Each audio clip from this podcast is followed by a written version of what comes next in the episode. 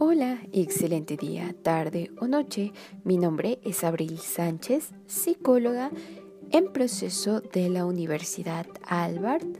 Bienvenidos a este espacio donde hablaremos de lo que no se habla en relación a la psicosis. A pesar de los tiempos en los cuales vivimos, pareciera que el tema de la salud mental aún está mitificado. Por ese motivo, vamos a abordar aspectos generales de la psicosis y unos tantos que se relacionan al tema. Por ejemplo, ¿te habías preguntado qué relación tiene lo paranormal, los exorcismos con la psicosis?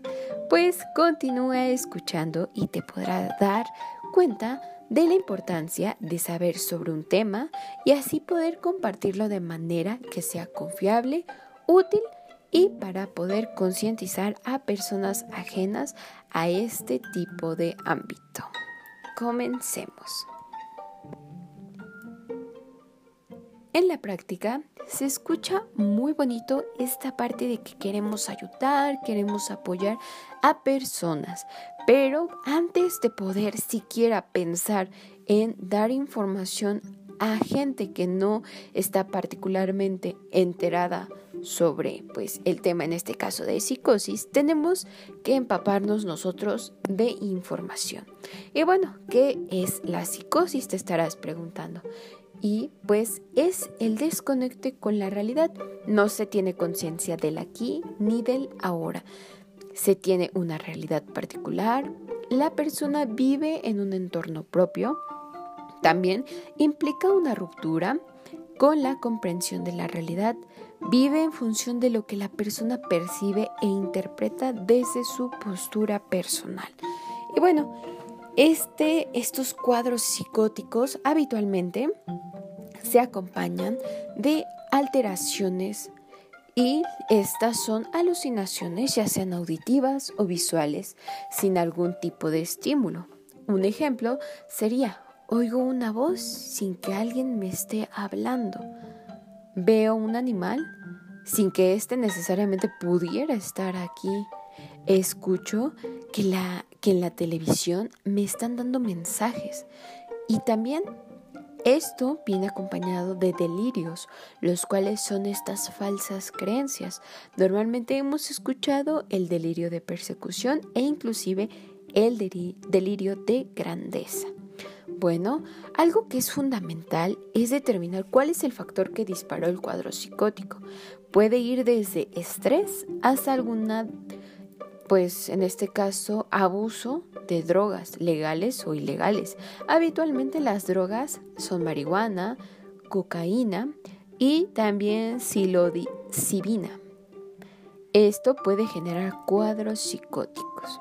El tratamiento habitualmente es con antipsicóticos, medicamentos que actúan sobre la dopamina y la serotonina. Normalmente existen los antipsicóticos típicos y atípicos. Hoy en día los más usados son los atípicos, ya que, bueno, pues mejoran los síntomas positivos del cuadro psicótico, pero también abarcan los síntomas negativos que en este caso también puede presentarse en muchas enfermedades mentales como la esquizofrenia. Y bueno, pues para salir un poquito de contexto, vamos a esta parte que creo que es una de las partes que también son fundamentales, porque en lo personal me ha parecido que la familia la red de apoyo que tengamos o que tenga el paciente con cualquier trastorno es una pieza fundamental porque imaginemos esto. La persona con un episodio psicótico no tiene apoyo de nadie. Su percepción puede ser que él tiene la razón de temas absurdos y no puede dimensionar lo que está sucediendo con él mismo. Por ende, jamás va a buscar ayuda psicológica porque en su mundo todo está bien, entre comillas.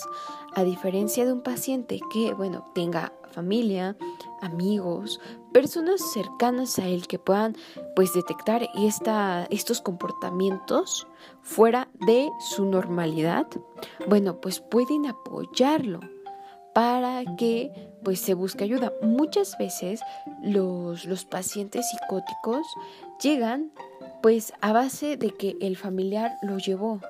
Evidentemente, él no va a ir por su propia cuenta, ya que, cabe mencionar nuevamente, él está pues en una realidad completamente diferente a la que pues normalmente podríamos estar.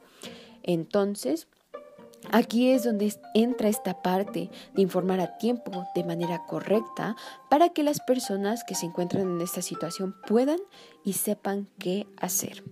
También algo preocupante, sumamente preocupante, es que por esta desinformación las personas suelen acudir con chamanes, brujas o sacerdotes para poder tratar a una persona con algún cuadro psicótico.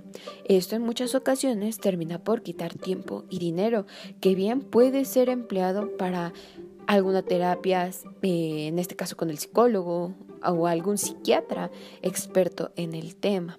La posesión demoníaca es esto que, a veces es un término mal usado para referirse a situaciones que el ser humano podría explicar, bueno, más que nada no podría explicar sin un amplio análisis de la situación, con lo cual este hecho puede verse en términos de neurosis o una psicosis, teniendo en cuenta los diversos contextos y factores implicados en el caso.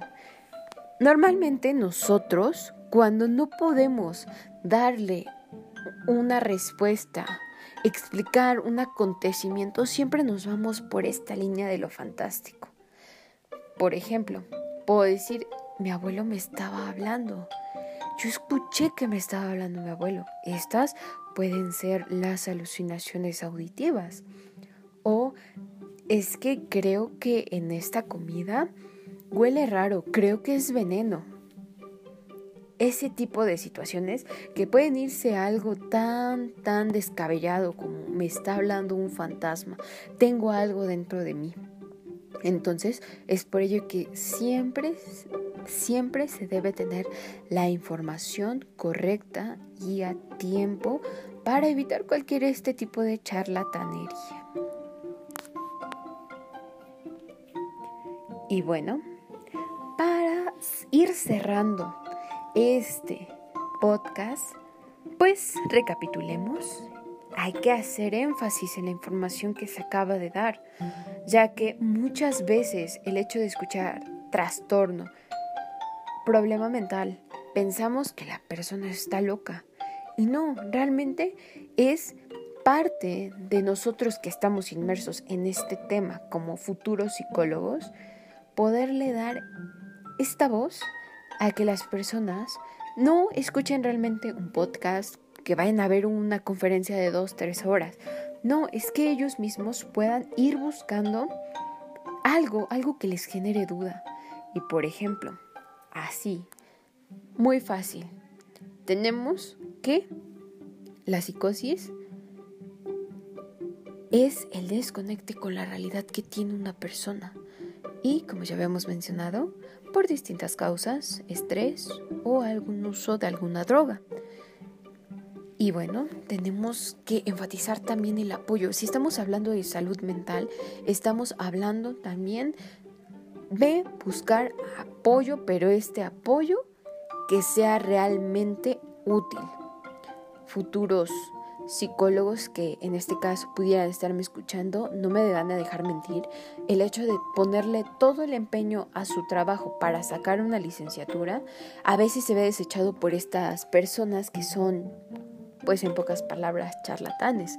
Entonces yo te quiero exhortar a que busques, le eches una ojeada al DSM5 y si no, puedas ver alguna página, ojo, que tenga por cierta validez científica y te puedas empapar de todo esto.